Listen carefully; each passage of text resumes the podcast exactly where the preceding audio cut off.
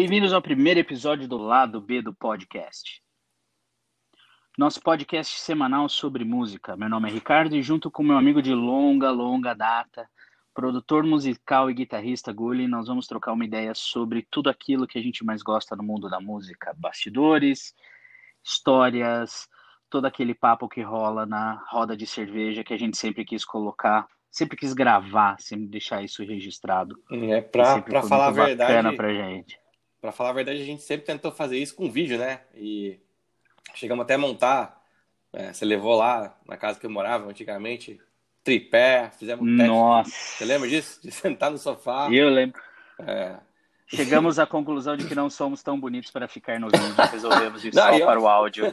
E olha que a ideia naquela época era fazer uma, uma filmagem por trás do sofá, assim, você lembra disso?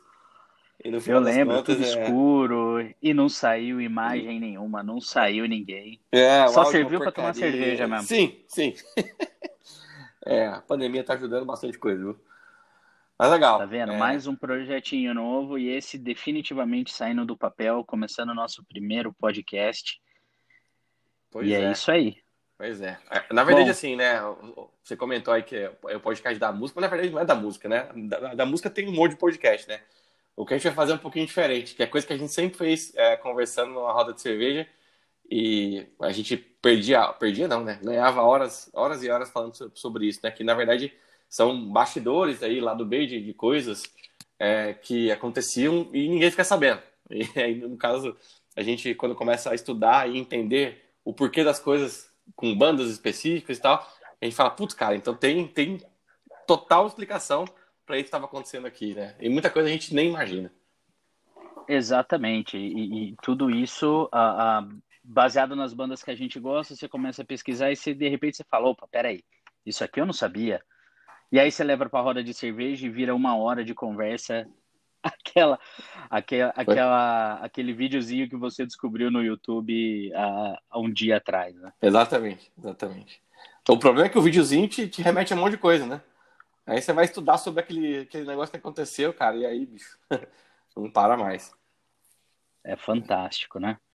Ó, o que, que a gente tem pro, pro primeiro pro primeiro pro nosso primeiro podcast? A gente tem dois, dois, vamos dizer assim, dois tópicos principais. O primeiro é a história por trás da, da do nome da banda Skid Row. Para ser, ser bem honesto, quando você trouxe essa história para mim, eu fiquei assim. a, a, a, eu falei, eu achei um absurdo não ter conhecido isso antes, porque Skid Row, querendo ou não, foi uma das bandas que, que marcou, acho que, os anos 90 e para mim, pessoalmente, a, a, a minha playlist tá cheia de músicas do, dos anos 90, né? Pois é, fizeram nossa cabeça, né? Exatamente.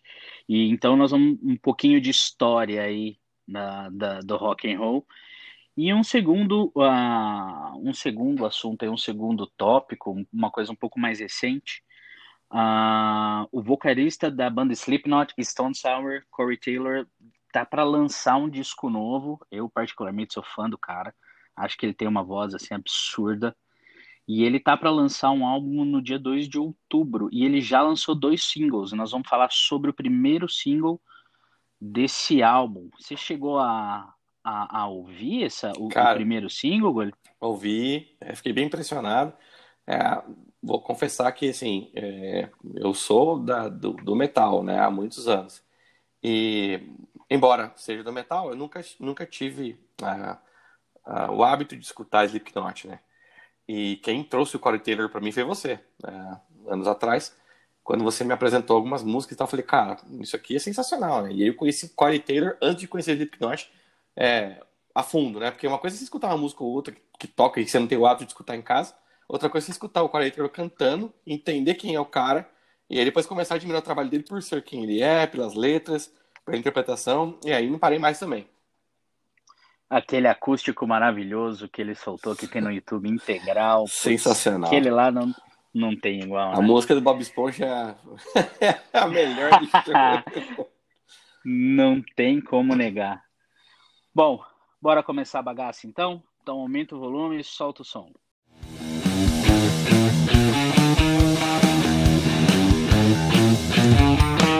Bom, vamos lá, né? Começar pela, pela história por trás do nome da banda Skid Row, cara? Conta ah, pra gente essa maluquice aí. Ah, eu confesso o seguinte, né, cara? É, uma das coisas que me fez chegar nisso aí é por eu ser muito fã do, do Gary Moore, né? Aí quem tá escutando vai pensar que. Quem não é, né? É, mas que porra tem a ver o Gary Moore com o Skid Row, né? Então, é, cara, assim, eu descobri que o, que o Gary Moore, é, a carreira dele começou com uma banda que ele tinha um. O, o dono da banda era um baixista, né? É, e, e, esse cara, é, na verdade, eles começaram a tocar juntos, né? O, o Gary Moore, ele, é, o baixista e, e o batera, eles tinham uma, uma banda de eu não sei nem dizer é, o estilo, cara, que era aquela banda, mas era uma banda bem, bem alternativa, assim, se você pegar os vídeos, tem vídeo, cara, tem vídeo disso, dá até vergonha de assistir os vídeos, tá? É, é engraçado, assim, é, bem engraçado. Mas era uma banda é, alternativa, assim, mas já tinha uma pegada de, de sei lá, Jimi Hendrix ou coisa parecida, né? E Cara, assim. Gary Moore já era um fanfarrão na guitarra naquela já, época. É, é, já era. Você, percebe que o negócio. É, o buraco era mais embaixo já, né? E o cara estudava pra caramba, né? É, só uma introduçãozinha aqui pra quem não conhece Gary Moore. O nome dele é Robert William, que ninguém sabe disso, né? Robert, Robert William Gary Moore. E, uh, bom, nasceu em 4 de abril de 52 e morreu em 6 de fevereiro de 2011. E descobriu-se que depois foi por causa de excesso de bebida, mas assim, enfim, é, nunca ninguém vai dar uma assertividade porque aconteceu isso. Enfim. Uh, cara, é, a banda Skid Row era de Dublin. Esses caras tocavam em Dublin. E aí, cara, uh, esse baixista que eu tava falando, né, que é o mais conhecido como Brush, ele, eles fundaram essa banda, tocaram, e depois o, o Gary Moore foi, foi tocar com o Tim Lizzy, e aí é, foi convidada para tocar com Ozzy Osbourne em 79, recusou. Quem que recusa? Fala aí. O Gary Moore. Jesus. É, Nossa. E, e, cara, assim, e, e lembrando que Gary Moore sempre teve influência fortíssima de blues e de jazz, né? Só que Sim. se você pegar a história dele, cara, o Wild Frontier, cara, que é um, é um disco fodástico, assim, é, era heavy metal, cara, assim, nos anos 80, né? E, assim, o cara tem que confiar muito no taco dele para virar pro Ozzy e falar assim: não, não, não, deixa que eu faço o meu. Exatamente. Mas daí, né, cara, se você pegar é, ele fazendo essa história que ele fez, ele influenciou o Zack Wild, ele influenciou o Paul Gilbert, né? Mr. Big, Zack Wild, que é Ozzy, influenciou o Joe, Joe Bonamassa, que, cara, o Bonamassa pra mim hoje é assim, eu não sabia que eu gostava tanto de Joe Bonamassa. Eu tenho descoberto coisas maravilhosas de Joe Bonamassa, assim. Fantástico. O show que ele fez com a Beth Hart foi assim, um negócio do outro mundo. De outro mundo, cara. Assim, mas a primeira vez que eu escutei a, a, a Different Shade of Blues, cara, assim, é, na verdade é Different Shade of Blue, né? São diferentes coisas do azul, uhum. não é nem do blues em si, é, é do blue mesmo, né? Então, assim, cara, é, é um negócio assim que eu não sei, eu não sei descrever, cara. Assim, você vê, obviamente, no clipe que só tem gente grande ali produzindo, né? Mas é um negócio impressionante. Então, assim, é esse parênteses aí que me fez gostar muito do cara, mais do que eu já imaginava que eu gostava. Voltando, né? É, Skid Row, cara, aí tem a parte que surpreende até o Ricardo, porque o Ricardo é, é de Bon Jovi, né? O Ricardo apresentou muita coisa do Bon Jovi pra mim há muitos anos atrás, né? Mais de 20 anos atrás. E, cara, assim, o, o John Bon Jovi, na verdade, ele estava fazendo uma, uma, negociação com o Gary Moore para vender o nome do Skid Row, que já não usava mais, né? Por 35 mil dólares naquela época. Mas ele estava fazendo isso para ajudar o Skid Row. Porque se você pegar a história, a, o, o, o John Bon começou sozinho. E aí entrou um guitarrista, é, que é o Dave Sabo, que era amigo dele, de infância, e que logo depois foi substituído pelo Rich Sambora. E aparentemente essa substituição foi super amigável, assim. O Dave Sabo ele saiu e falou, não, cara, é, beleza. E se algum dia alguém ficar famoso, um ajuda o outro. E, cara, entrou o Rich no, no, no Bon Jovi, a coisa começou a acontecer de forma gigantesca. E aí, como pagamento da promessa, o, o John Bon Jovi foi lá e ajudou o Dave Sabo, que fundou o Skid Row. Só que não tinha nome. Então, o Bon Jovi falou o quê? Cara, ó, vocês estão começando agora, pega o nome de uma banda que é conhecida lá atrás que não se usa mais, né? eles não estão mais usando esse nome, e já que é conhecida, já aproveita para acelerar o processo de, de, de, evolução dessa banda que vocês estão formando agora, né? Então, na verdade, foi uma uhum. ajuda. E aí, cara, é, eles compraram o nome, cara, assim, o produtor na época é, comprou o nome lá para o Skid Row. Sebastian Bach, Sebastian Bach logo depois entrou, né? Que o Dave Sabo fundou a banda, mas logo depois, por último, na verdade, o Sebastian Bach veio, né? E foi o que mais gerou briga com, com o John Bon Jovi. Mas, e aí também, assim, cara, se a gente for falar disso, tem uma história gigantesca, né? E aí, cara, é, foi, foi assim. E, se não me engano, os direitos de publicação das músicas do Skid até hoje são do Bon Jovi, né? O que é surreal, assim, cara. Então, é, surreal, para... cara. Pensar é assim, que, ele, que o John Bon Jovi faz grana em cima disso é absurdo. Exato. E assim, cara, aparentemente, para quem não conhecia, você escutava as músicas, sempre soube de uma rincha, né? Porque a gente achava que a rincha era assim, ah, é, eu faço metal aqui, é, do lado do, do Skid Row, e o Bon Jovi eu faço pop, né? E sempre foi essa, essa coisa, né? De tipo, ah, você faz pop, eu faço metal, eu sou muito melhor. E na verdade, por trás, por baixo dos panos, cara, o David sabe que fundou a banda era amigo de infância do John. E foi ajudado pelo John com o nome, inclusive, e depois é, me parece que eles desvincularam as coisas, sabe? Mas é surreal é, inclusive tem um Inclusive tem um documentário que é um dos repórteres que ele anda no carro com o John Bon Jovi pela cidade dele. E em frente a um prédio que ele passa, o John Bon Jovi comenta, ele fala, ó, em frente nessa escada aqui, que foi escrito 18 in Life and I Remember You. Então você fala, então tipo, tinha um relacionamento, talvez ele tenha até participado na mas ninguém vai saber disso. Tipo. Ninguém nunca vai saber disso, né? Exato. Por causa de toda essa treta com o Sebastian Bach e tudo, tudo isso que rolou depois, né? Exatamente. Mas, cara, só para é, finalizar esse assunto aí, nos primeiros álbuns do Skid Row, quando Gary Moore, foi em 70 e 71. É, um chamado Skid e o outro é, 34 horas em, em português, né? O nome. Assim, cara, depois é, peguem para escutar, vale a pena é bem diferentão do, do estilão que a gente conhece do Gary Moore, tanto do, do metal quanto do, do blues, mas é, é, bem curioso de assistir.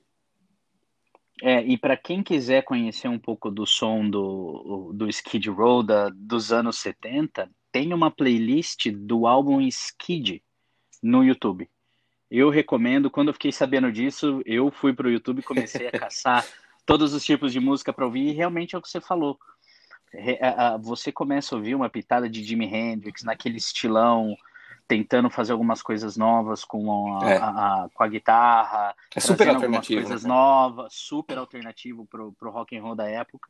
Eu recomendo, é uma uma, uma excelente uh, recomendação aí de, é, de música. É uma fonte cultural assim, cara, que é, no mínimo, no mínimo, é diferente de tudo que você escutou. Exatamente, exatamente. Bom, é isso aí.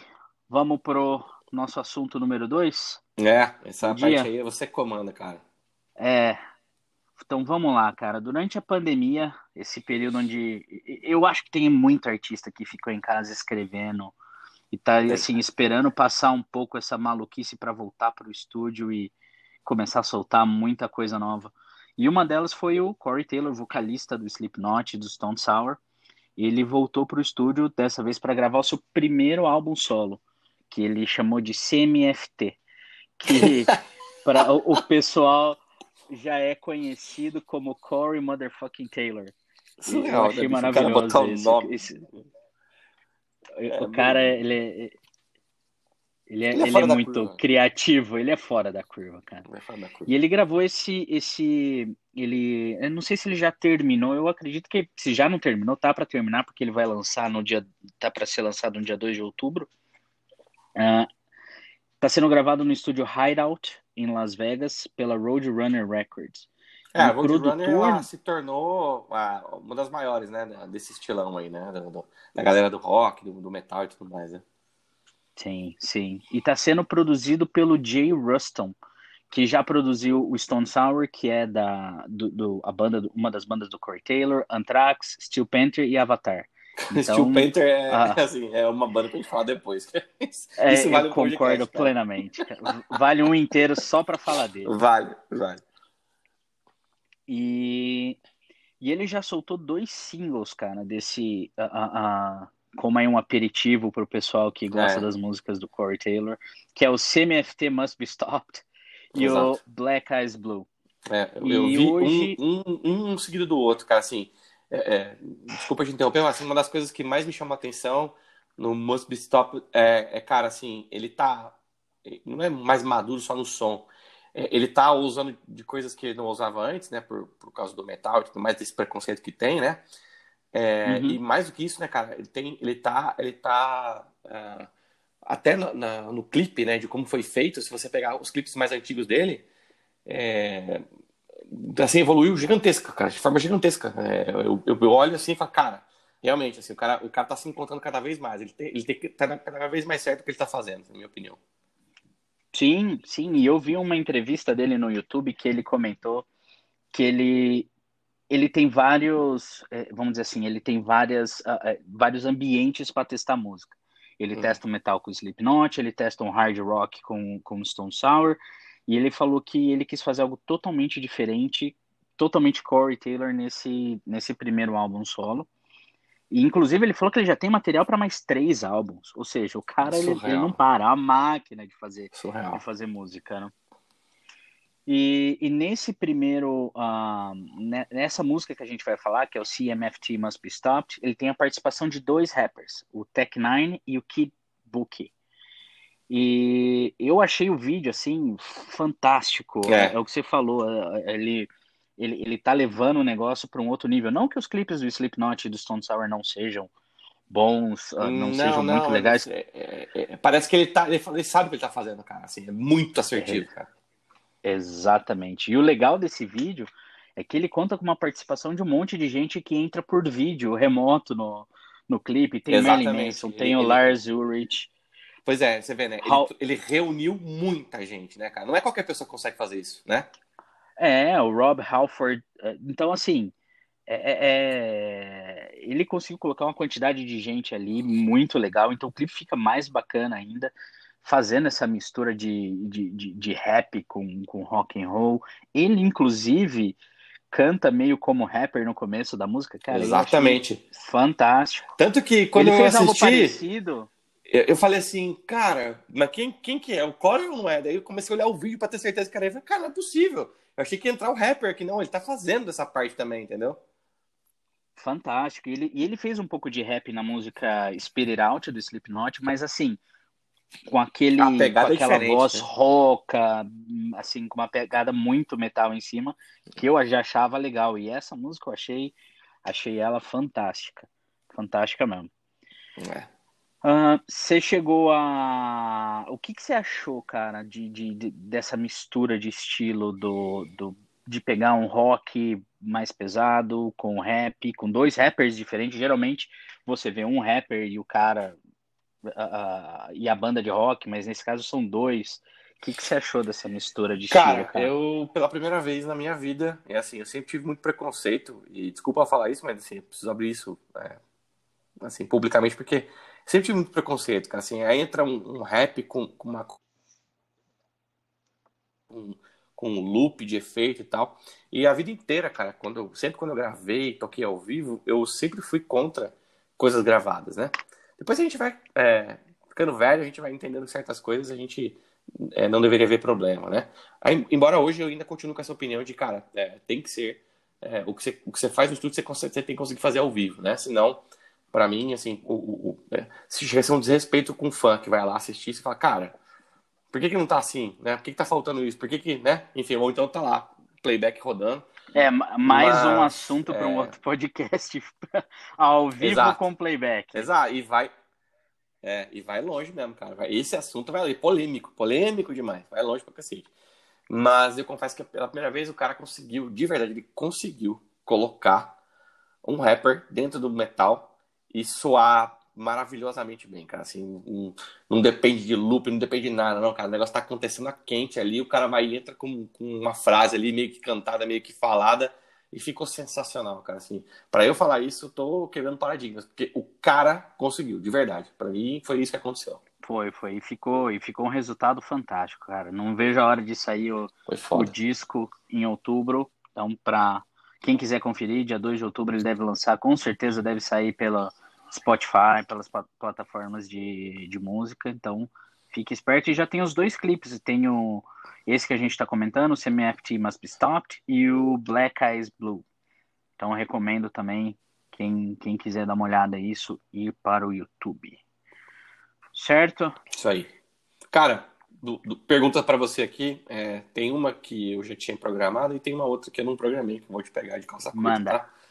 A primeira, primeira pergunta é da trajetória desse cara aí, né? Do, do, do Corey Taylor, que, se, se eu não me engano, teve até um problema psicológico, né? Isso é real? Você, você consegue contar um pouquinho? É real. Ele, inclusive, teve uma tentativa de. Ele, ele tentou se matar uma vez, ele conta isso no, uh, uh, nas entrevistas que ele dá. Inclusive, ele participa de um programa nos Estados Unidos para apoio a as pessoas com depressão, que pensam em suicídio e tudo mais, ele é bem, bem ativo nessa área. E ele teve uma, uma juventude muito, uh, muito problemática, né?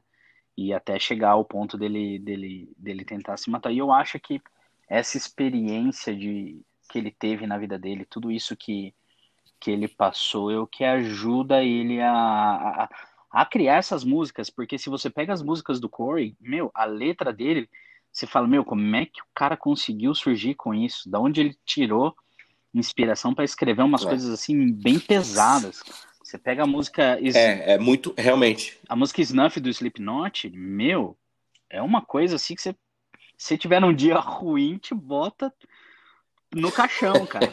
Mas é muito. É, eu, eu que sou assim. A, a, fanático por letra de música, por assim, as músicas que têm um significado um pouco mais profundos, eu, eu, profundo eu acho as letras do cara maravilhosas. E tem a ver com, eu imagino, né, que tem a ver com essa trajetória dele, de ter passado por todos esses problemas, mas é isso aí mesmo.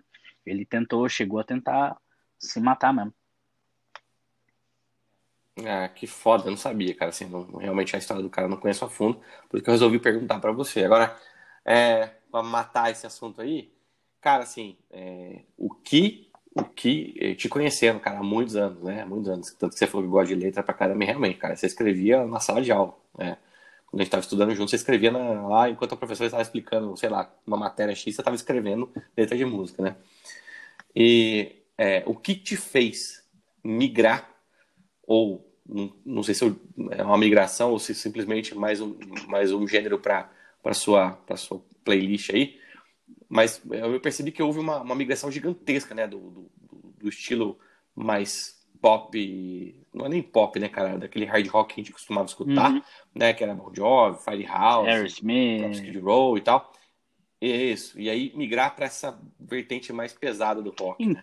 Que que... Então, cara, assim, o máximo, o mais pesado que eu gostava, assim, era quando ia para Metallica, um Black Sabbath, sabe? Mas eu acho que quando eu comecei a, ouvir algumas músicas do Slipknot, o estilo do vocal, uh, uh, por exemplo, você pega o Cycle Social do Slipknot, você tem um, todo aquele, ele, ele fazendo aquele, uh, que em inglês chama de growl, que é o jeito que ele canta, e, mas chega no, no, no, no refrão da música, é uma voz clean, você fala, pô, é o mesmo cara que tá cantando? É. Sensacional. Então, cara. O, cara, o cara ali é monstro. E, então isso começou a me chamar atenção na, nas músicas. E aí eu comecei a prestar atenção nas letras, e aí foi indo, foi indo. Aí eu caí naquele acústico do Corey Taylor que eu achei maravilhoso, e aí já era, cara. Daí foi. E aí, cê, e aí eu comecei a pesquisar mais de músicas um pouco mais pesadas tal, e foi isso que foi foi mudando para mim. Então hoje eu posso te dizer, por exemplo, que sei lá. Entendi durante o dia vai sair para correr, vai sair para fazer uma caminhada, ouvir Slipknot, coisa que eu nunca imaginei fazer isso. pois é, por isso que eu perguntei, porque assim, cara, te conhecendo, não era, não era isso que tava na, na sua playlist é, aí, né? E, e, não que você tivesse preconceito, mas você não tinha o hábito, que nem eu, né? Eu também não tinha o hábito de escutar Slipknot, né? Mas se você pegar, cara, acho que eu conheço todos os discos do Dream Theater até o, o Portnoy sair. É, e aí depois também é papo outro podcast. E não é preconceito nem contra o Mandini, que é um excelente baterista, mas não é isso não. Aí a gente vai voltar a falar de essência, inclusive de coisas que não podem ser feitas no estúdio que você não faz ao vivo. É, que é tudo isso aí também. Mas isso aí. É legal, cara. Legal. Maravilha, a gente Bom, tá chegando vai, no... que, que você... que, que você... Manda, fala aí. Não, o que, que você preparou pro, pro final? Então, agora que a gente tá chegando no final, a gente já passou sobre o, os assuntos do dia. Uh, eu queria só comentar, falando em lançamento, que a gente acabou de falar do, do álbum do Corey. Uh, tá para ser para ser lançado, se é que já não foi, se eu não me engano, acho que já foi, o álbum do Metallica, o segundo álbum deles com a orquestra com a com a filarmônica de, eu acho que é de, de São Francisco, se eu não me engano. E eles lançaram um. É, é São Francisco e acho que já saiu sim, cara. Acho que já saiu. E é, porque quando eu vi essa notícia, eu falei, putz, se for tão bom quanto o primeiro, porque eles lançaram o primeiro em 99, quase aí 21 anos atrás. E, e foi um álbum que para mim eu achei assim maravilhoso. Eles foi a primeira vez que eu vi eles misturando uh, uh, clássico ao vivo com metal. Eu achei maravilhoso. Então assim, tô querendo muito uh, ouvir esse disco, então eu queria comentar dele, porque tava dando uma olhada, uh, são 22 faixas, mais de duas horas e meia de música.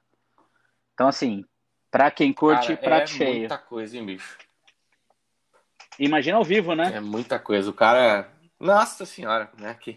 Pois é. Mas aí que tá, uma pergunta, você sabe como é que foi feito isso aí? Se eles gravaram com o público, se gravaram na época de Covid, como é que foi isso aí? É uma boa pergunta. É algo pra gente voltar no nosso próximo podcast com essa resposta, porque eu não sei.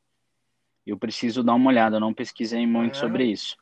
Mas. Tem ba... Ah, eu, eu me lembro, Ricardo, que teve um show ao vivo do Metallica, que tocaram, tipo, se não me engano, no pôr do sol, assim, cara e lotado, época de Covid, lotado, e ele perguntou pra galera, viu o que vocês estão fazendo aqui? Era pra ser uma live, assim, sabe, com pouquíssima gente, tava lotado, bicho.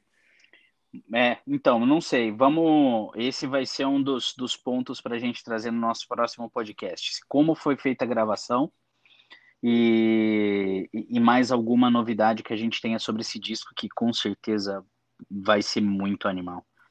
Então, mas eu queria só trazer ele para o finalzinho do podcast, porque quando eu vi essa notícia, eu falei, putz, quem curte metal, quem curte aí um hard rock, vai, vai pirar nesse disco, com certeza.